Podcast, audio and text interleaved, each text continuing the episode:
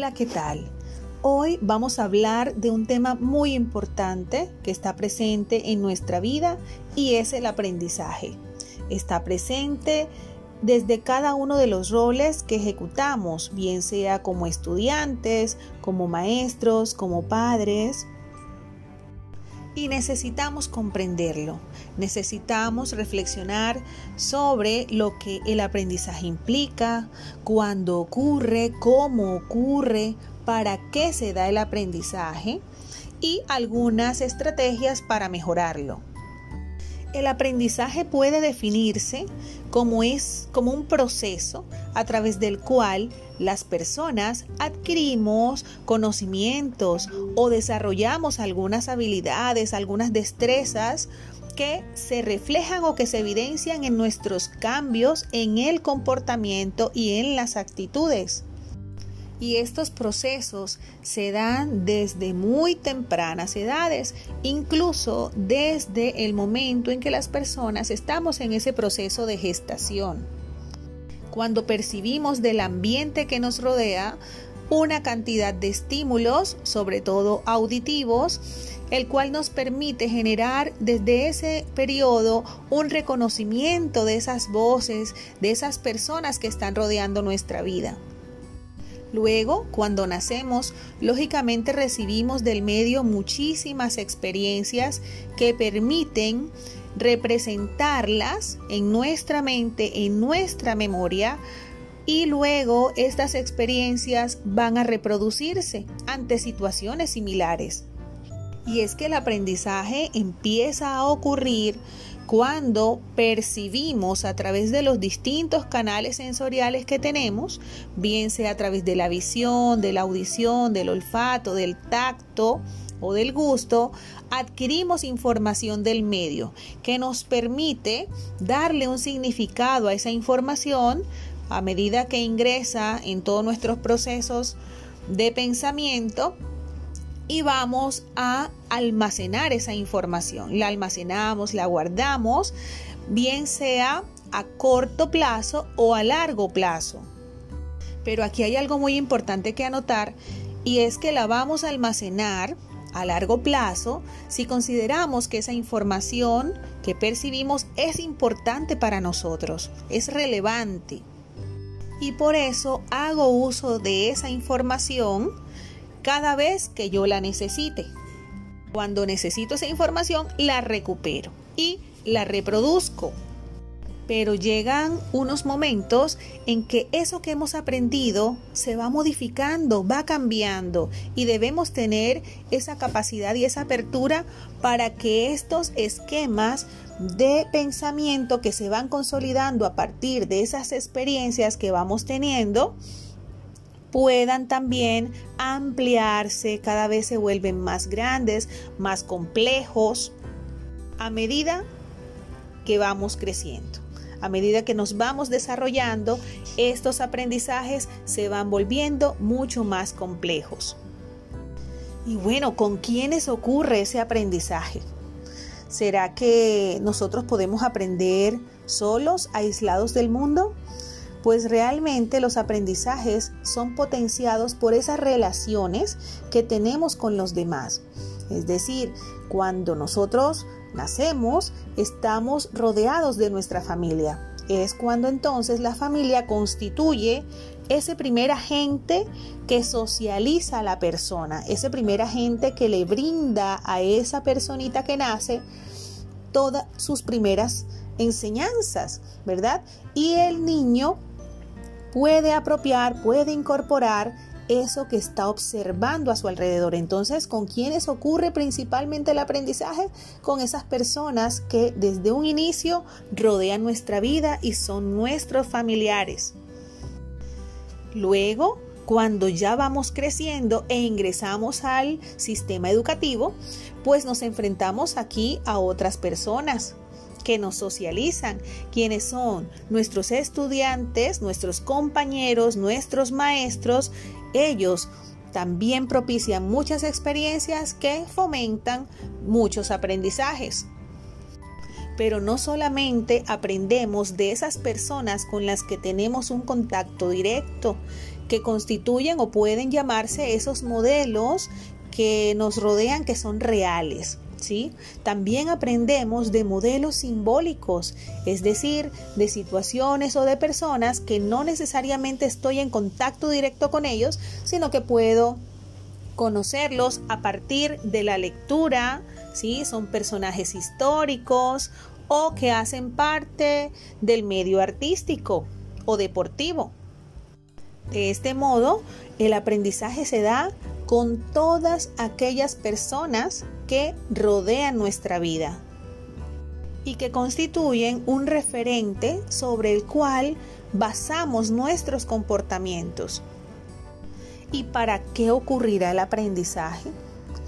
Resulta que ocurre para qué? Para sentirnos partes del mundo, sentirnos parte del mundo, saber que pertenecemos a una cultura, a una sociedad, a una familia, ¿sí? Y también para poder comunicarnos con los demás. Aprendemos diferentes formas en las cuales nos podemos relacionar con aquellas personas que nos rodean logrando expresar todos nuestros pensamientos y sentimientos, bien sea a través de un lenguaje verbal o no verbal.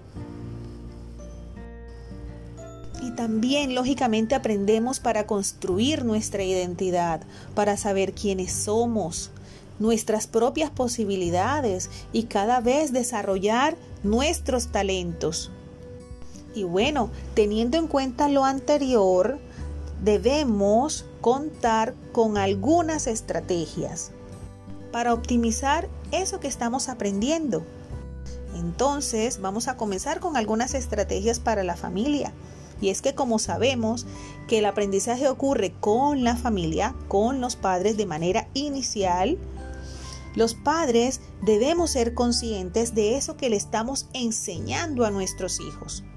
De manera que seamos muy conscientes de los valores, ¿sí? Porque lo que aprendemos de manera inicial son los valores que rigen nuestra vida y que son importantes para cada familia. Cada familia tiene una escala de valores diferente.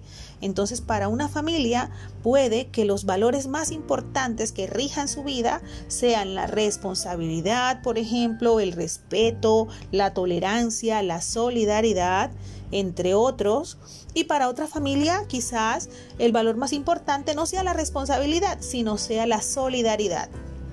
Entonces, lo primero es saber exactamente nosotros, para nosotros como familia, qué es lo más importante y si eso se lo estamos enseñando a nuestro hijo. Bueno, pero aquí, por ejemplo, también valdría la pena examinar cómo se lo estamos enseñando y qué tipo de mensajes está recibiendo mi hijo en casa. Por ejemplo, si para mí es importante la responsabilidad y eso se lo transmito a mis, a mis hijos, debo también manifestar, no solamente en palabras, sino con mis acciones.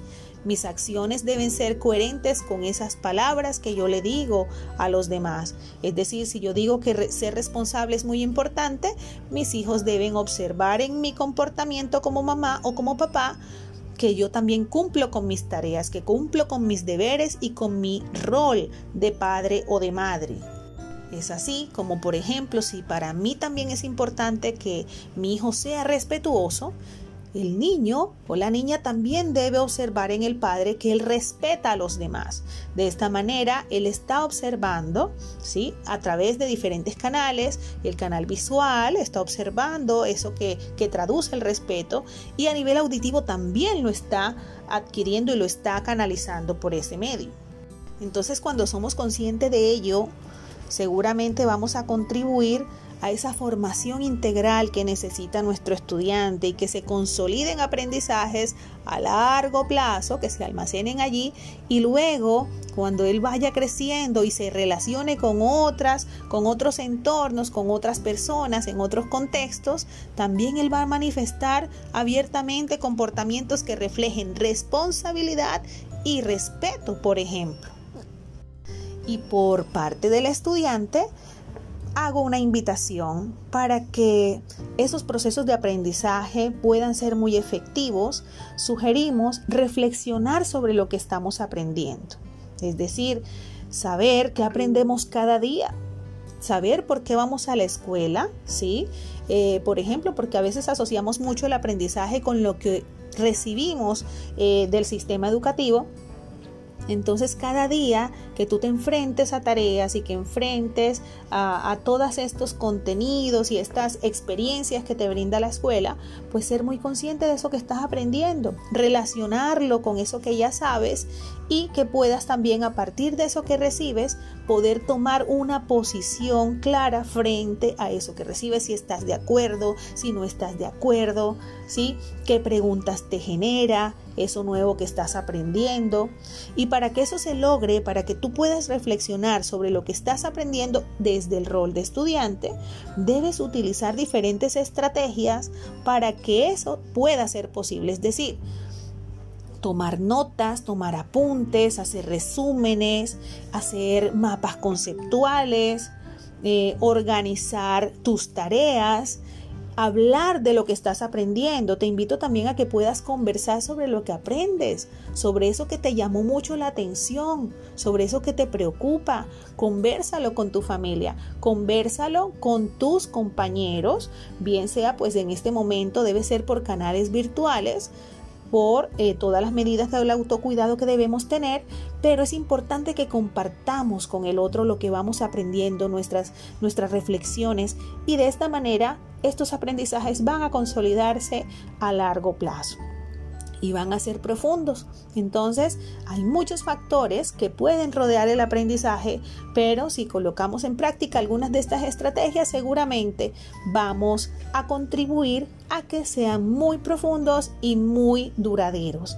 Para próximas orientaciones, esperemos nuestro próximo podcast. Felicidades.